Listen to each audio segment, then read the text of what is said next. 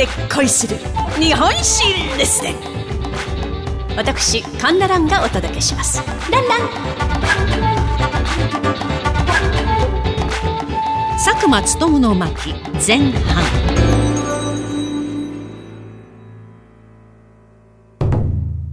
本日の主人公は海軍大尉佐久間勉ですこの佐久間、明治12年、1879年に福井県の小さな村、現在の若狭町で生まれます。海軍兵学校29期、後に総理大臣を務めます米内光政と同期ということですから、まあ生きていれば昭和の海軍のリーダーになっていたかもしれません。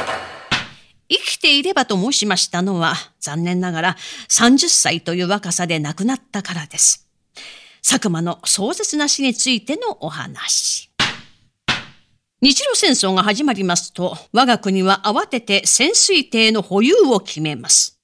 アメリカの会社に5隻を発注しましたが、やはり国産にしなければならないというので作られたのが6号艇と呼ばれる潜水艇でして、日露戦争が終わってからようやく完成したのです。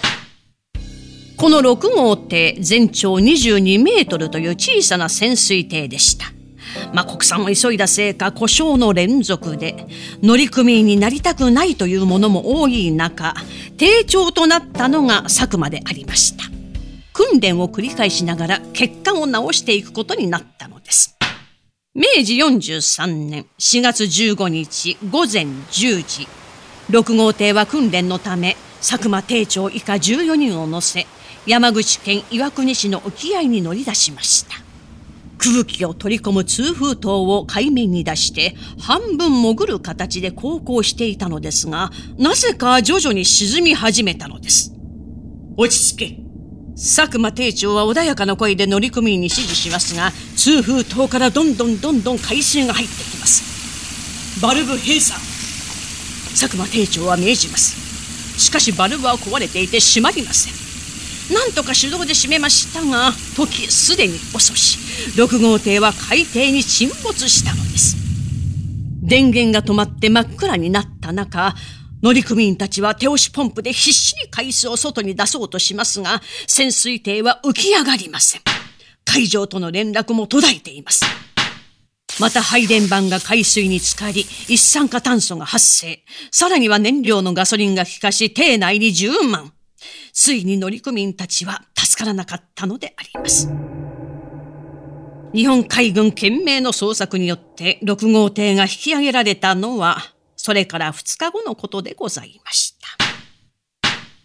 実はこれより少し前、ヨーロッパの国々で同じような潜水艇の事故が相次いでいたのです。引き上げられた潜水艇では、出口付近に乗組員の遺体が折り重なり、我先に逃げようと乱闘した形跡さえあったのです。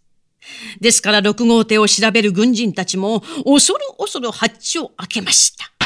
しかし中の様子を見るや、皆が泣き崩れたのです。それは、佐久間艇長は司令塔で、機関注意は電動機のそばで、機関兵装はガソリン機関の前で、舵取りはハンドルを握ったまま、修復を担当する乗組員はその場所で、14人は息苦しくなりながらも全員それぞれの持ち場で職務を全うしていたのでした。それだけではありません。さらに軍人たちの心を揺さぶる出来事があったのです。佐久間艇長の上着のポケットからずぶ濡れの手帳が見つかり、なんとそこに遺書が書かれていたのです。まあ、どんな遺書が気になるところではございますが、まあ、それは次回といたしまして佐久間勉の巻前半これをもって読み終わりといたします。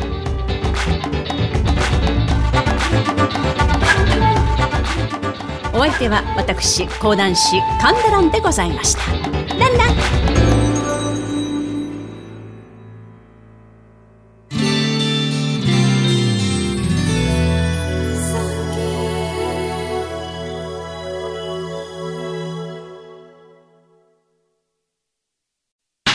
浅草園芸ホール5月中席夜の部5月11日から15日なんと私神田蘭初取り興行を行います。パチパチパチパチ。世界的デザイナーココ・シャネルをはじめ国民的アーティストあの中島みゆきの物語を私の創作講談で語っちゃいます。楽しみですね。見に来た方は運気爆上がり。間違いなし。ということで詳しくは概要欄のリンクまたは浅草園芸ホール5月中席で検索を。